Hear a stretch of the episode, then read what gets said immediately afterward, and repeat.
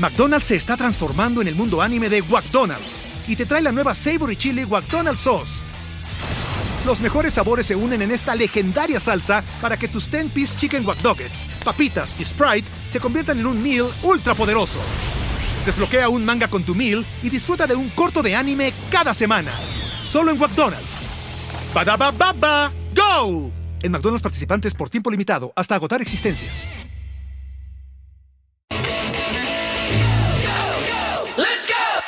Cuéntame de economía, la actualidad de la vida económica de México y el mundo sin tanto rollo. Cuéntame de economía.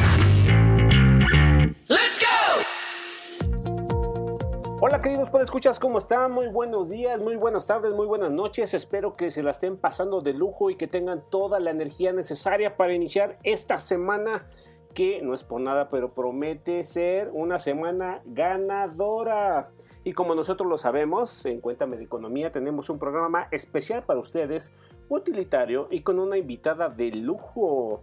Pero antes de eso quiero presentarle a mi compañero, colega, Pepe Ávila, que está conmigo grabando este podcast. Pepe, ¿cómo ¿Qué tal Alejandro? ¿Cómo te va? Saludos, saludos a nuestra invitada que ahorita la vas a presentar. También saludos a la productora Mónica y por supuesto a todos ustedes que cada semana nos hacen el favor de escucharnos en este podcast. Cuéntame de economía. Así es chicos, y como ustedes saben que solo son temas utilitarios, vayan corriendo por su libreta, vayan corriendo por su lápiz, prendan la grabadora, descarguen este capítulo, compártanlo con quien más quieran y con quien más confianza le tengan, porque hoy está con nosotros Carmen Villaseñor, quien es coordinadora de estrategia digital e investigación de educación financiera de City Banamex. Hola Carmen, ¿cómo estás? Hola, muy bien, muchas gracias. Gracias por invitarme. Muy contenta de estar aquí para platicar con sus poderes. Pues así es, chicos, así es, Carmen. Pues el tema de hoy son los seguros. Así que hoy van a ser expertos en seguros y en la reunión que tengan el próximo fin de semana serán la sensación cuando les hablen de por qué es importante los seguros. Así, pues Carmen, empecemos de lleno con el tema. ¿Por qué no empezamos desde lo, más básico? ¿Qué es un seguro?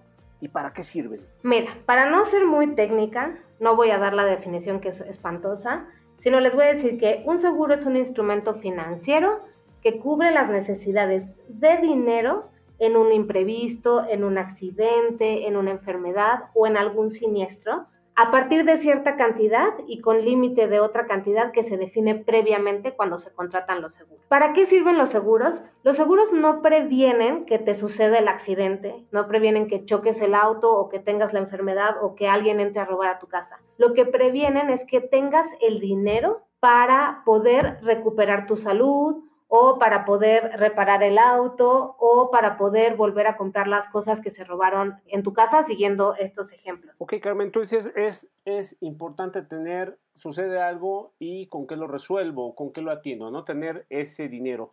Pero un poco viendo la cara de Pepe, me imagino que está así como dudoso, como preguntándose y ¿Cómo está México respecto a materia de seguros, Carmen? ¿Podrías decirnos? Sí, claro que sí. Pues mira, tenemos una cultura de poca previsión en México.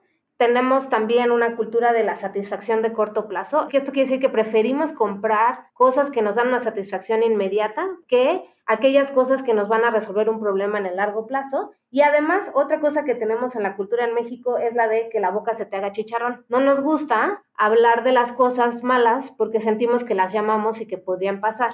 Entonces, toda esta, digamos que todos estos elementos culturales que tenemos, que no son ni malos ni buenos, sino simplemente son características que nos dan, nos hacen disfrutar de una forma las cosas, pero bueno, también, ¿no? Son, tienen su contraparte, hace que tengamos un digamos, una falta de aseguramiento en la población. En México, según la encuesta nacional de inclusión financiera, tenemos 75.6 de los adultos no tienen seguro de auto, de casa, de vida, de gastos médicos o de cualquier otro. Esto quiere decir que 7 de cada 10 mexicanos no estamos asegurados. Esto sin contar, claro, el Seguro Popular, el IMSS o el ISTE. Entonces, y bueno, y dentro de, este, de esta población que no está asegurada, la mayoría en las declaraciones que hace mencionan cosas que se pueden agrupar en, en frases de falta de entendimiento o de conocimiento del producto. Y la, la clásica es porque no lo necesito. Cuando en realidad, si te pones a pensar, pues, ¿quién no necesita tener dinero para poder pagar una hospitalización, ¿no? En caso de, deja tú algo grave, ¿no? Una fractura de un dedo de la mano. es más bien una falta de comprensión la que la gente menciona para no tener un seguro. Además, en México, la gente, mucha gente que tiene seguros los tiene porque la empresa para que trabaja le ofrece un seguro de gastos médicos o un seguro de vida. Pero en el momento en el que dejan, terminan esa relación laboral, dejan de contratar esos seguros. Entonces, además tiene esta, digamos, esta otra parte que es difícil que se va perdiendo la antigüedad. Muchas veces cuando dejas de trabajar para la empresa que te, que te proveyó un seguro, el, si recontratas inmediatamente, puedes mantener la, la, antigüedad, que es un tema muy importante en el seguro de gastos médicos porque hay enfermedades que se cubren solo a partir de que tienes X cantidad de tiempo con ese seguro. Entonces la gente ya no recontrata el seguro y entonces además lo pierde. Entonces además de esta gente, de estos 7 de cada 10 mexicanos que no tienen seguro, digamos que los tres que nos quedan, muchos van a dejar de tener seguros en el futuro porque van a dejar de trabajar en la empresa que les ofrece ese seguro. Pues justo el panorama en México sobre los seguros es preocupante, va mejorando. Sí, cada año se reportan este, mayor cantidad de personas aseguradas o de primas contratadas, pero pues no es necesariamente lo que lo que sería adecuado para una población tan grande como la nuestra. Oye, Carmen, y ahorita que comentas esto, digo, es ¿cómo, cómo podemos saber en qué momento debo decir tengo que contratar un seguro o necesito un seguro? No hay edad para contratar seguros. Puedes contratar tu seguro desde el momento en el que, en el que lo necesitas, desde que eres mayor de edad deberías de tener un seguro de gastos médicos, por ejemplo. Eh, si tus papás son los que te dan ese seguro, en el momento en que tus papás dejan de pagarte ese seguro o la prima que ellos tienen ya no te cubren porque eres mayor de edad, entonces tú deberías, en teoría, de contratar un seguro.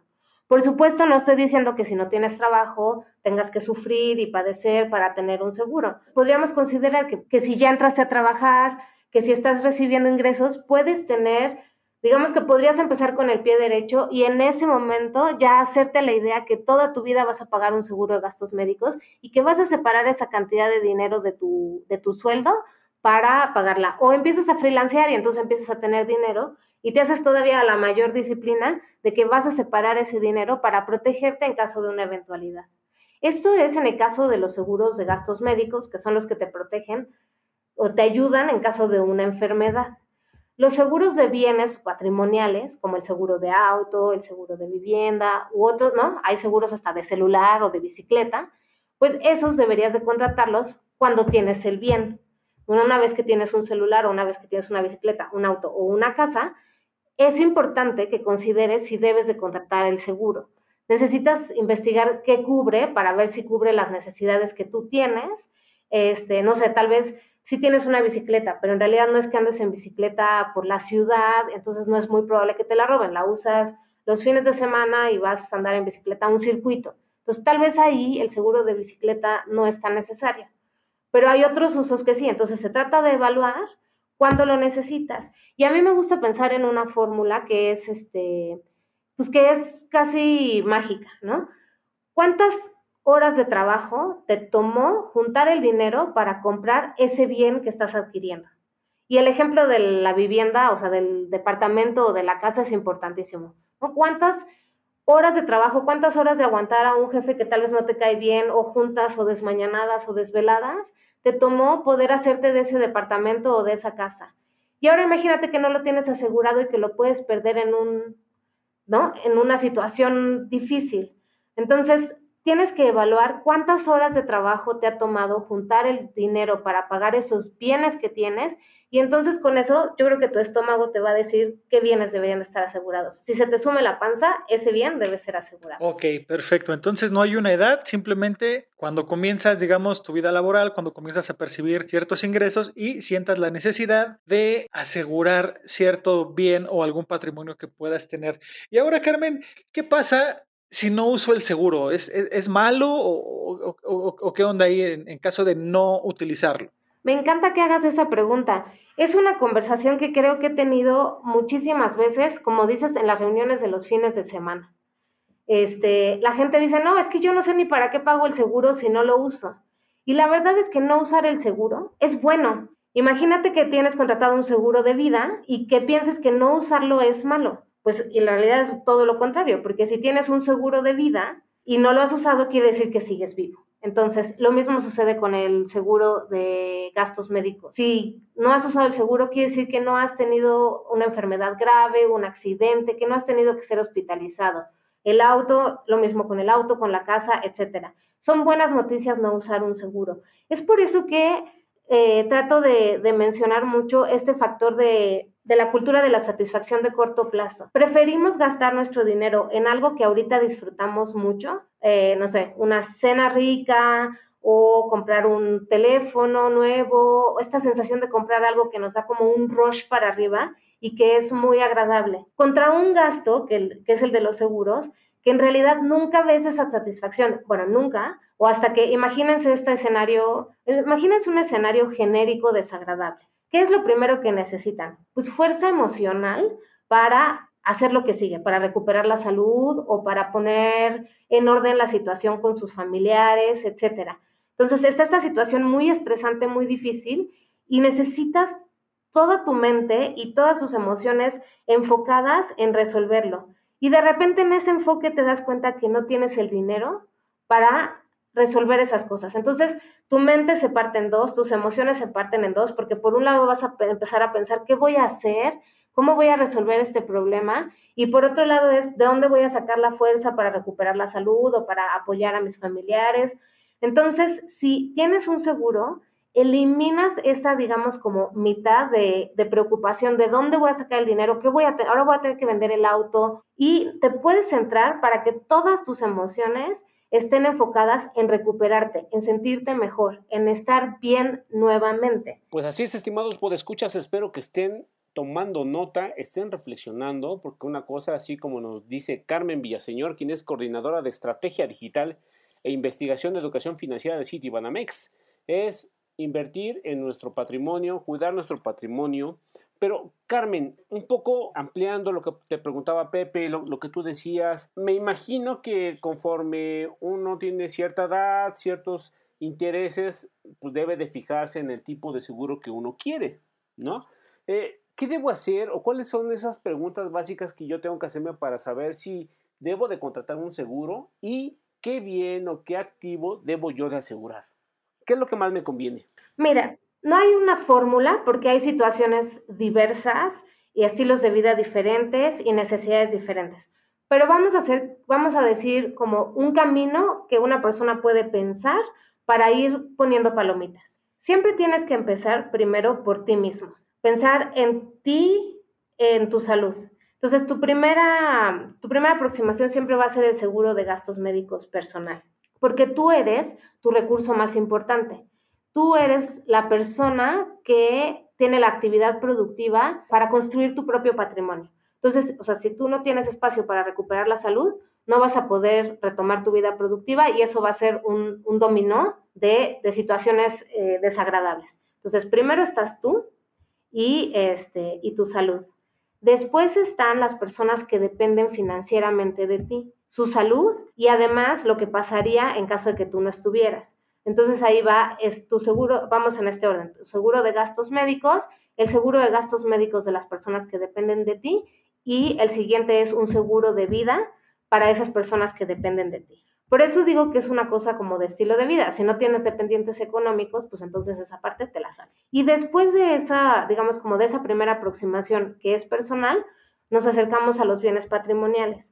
Y entonces tendríamos que pensar en nuestros bienes patrimoniales del más caro al más barato. ¿Y qué son bienes patrimoniales? Son las, las cosas que compramos, las cosas desde una casa, un departamento, un terreno y como decía, hasta un celular, una bicicleta. Entonces, mucha gente en México tiene seguros de auto y no tiene seguros de vivienda, por ejemplo. Entonces, en ese, en ese orden están inversos. Entonces, le están dando mayor valor al auto que la verdad pues tiene un menor valor que una vivienda. Entiendo que uno piensa que el auto está más expuesto a sufrir, ¿no? Como hacemos más gastos con respecto al auto que con respecto a nuestra vivienda. Pero la verdad es que si algo sucede, la vivienda es mucho más costosa y la pérdida patrimonial, o sea, la parte del patrimonio que estamos perdiendo es mucho más alta. Y además, se trata como de investigar y de conocer, porque los seguros de vivienda, por ejemplo, no son muy caros, justo porque la, se le llaman las aseguradoras como la siniestralidad, es decir, la cantidad de veces que puede pasar una cosa desfavorable es mucho más esporádica que en un auto.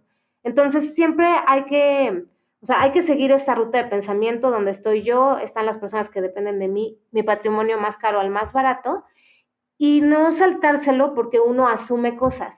Hay que investigar, ¿no? Igual y también a veces decimos, no, un, un seguro de vivienda no, porque yo pago renta y no es mi casa, pero hay también hay seguros de vivienda para las cosas que están dentro de tu casa. Y hay gente que le ha puesto mucho empeño y muchas horas de trabajo y mucho dinero a tener su casa muy bonita, por ejemplo, o a tener equipos de audio, cosas que vuelvo al punto, si las si sumas las horas de trabajo, ¿cuánto tiempo te va a volver a tomar?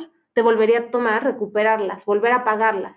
Entonces, es cosa de digamos, dejar la desidia e investigar porque esos seguros no son caros. Y entonces seguiría, digamos, ya pasamos la casa, vamos al auto y de ahí vamos bajando hacia los bienes de menor, hacia así, como los productos que tenemos de menor valor. Yo una vez que ya escogí el seguro, el bien que quiero asegurar eh, o, lo que es mi salud, un familiar, ¿qué, ¿qué, es en lo que me tengo que fijar? Me imagino, bueno, mirar la cobertura, pero ¿qué, otro tipo de datos hay en los que yo tengo que verificar, estar atentos, tener a la mano en caso de que, de que, de que necesite eh, ocupar el seguro? ¿Qué consejos prácticos nos das a, a, los podescuchas de Cuéntame de Economía? Mira, el primero y el más importante es que empiecen hoy y que no permitan que lo perfecto sea enemigo de lo bueno. Entonces es, yo necesito seguramente muchos seguros, y, este, y todos son muy caros y no me alcanza, me agobio y ya no hago nada. Entonces, no, vamos a separar las cosas por partes. Voy a empezar hoy y voy a tomar, digamos, como un proyecto a la vez. Entonces, tal vez voy a empezar con el de gastos médicos o tal vez voy a empezar con el de vivienda, pero hoy, voy, hoy, hoy, hoy, terminando de escuchar este podcast, me voy a meter a internet y voy a investigar un par de opciones de seguros. Entonces, el primer el primer, primer paso siempre es empieza hoy. No dejes que la desidia te gane, empieza el día de hoy. Después, define tus prioridades. Ya, o sea, yo ya dije cuál es la ruta, pero la verdad es que si hay alguien que tiene una, un empleo que le ofrece un seguro de gastos médicos mayores, pues no va a empezar por ahí, ese ya lo tiene cubierto. Entonces, tú tienes que analizar tus propias prioridades y tus necesidades y con base en eso decidir. Y después necesitas revisar tu presupuesto. ¿Qué vas a, cuánto dinero puedes destinar a esto? Hay, hay, comparadores en línea para que veas cuánto cuestan distintos seguros y además hay tantas coberturas que puedes empezar con algo pequeño y digamos irte graduando hacia coberturas más amplias. Entonces necesitas pensar en el presupuesto que tienes y tratar de buscar la opción, digamos, para la que te alcance a cubrir más necesidades que tienes. Tratas como de equilibrar ese presupuesto con necesidades, que se vaya, que se empareje lo más posible. Pues investigar opciones y comparar. Como buenos consumidores siempre hay que comparar porque luego nos vamos por la primera opción y hay otras que por menos nos ofrecen más, etcétera. Y al final, conocer el seguro muy bien, hacer el presupuesto y ponerse una alarma en el calendario para pagar a tiempo.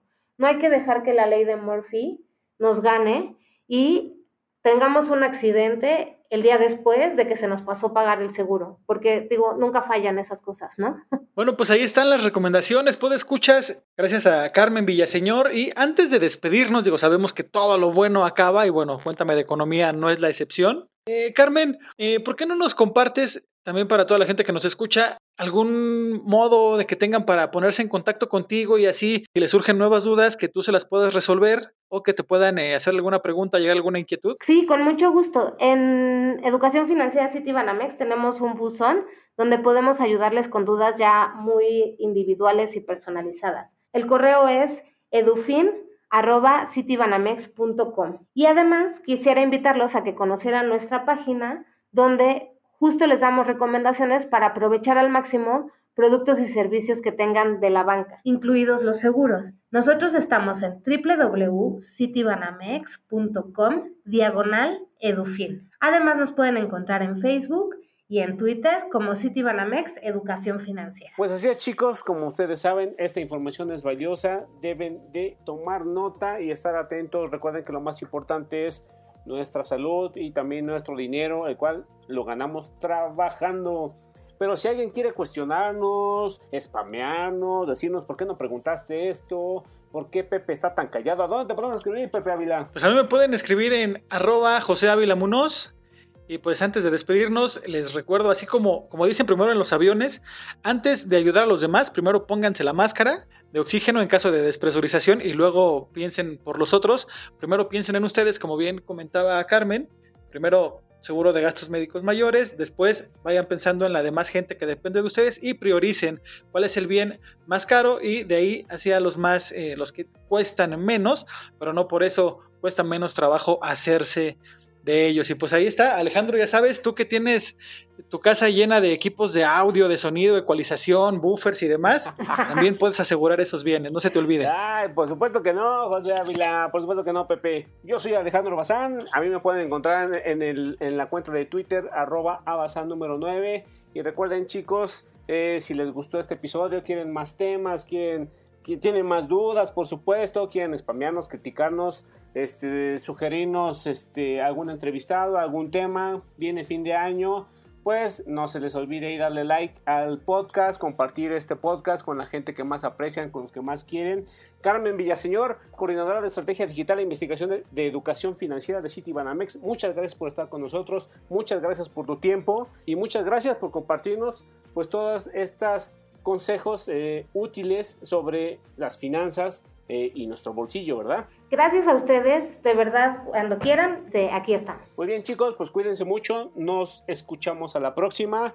Recuerden, hagan ejercicio, sean solidarios y mediten. Bye bye. Cuéntame de economía, la actualidad de la vida económica de México y el mundo sin tanto rollo. Cuéntame de economía.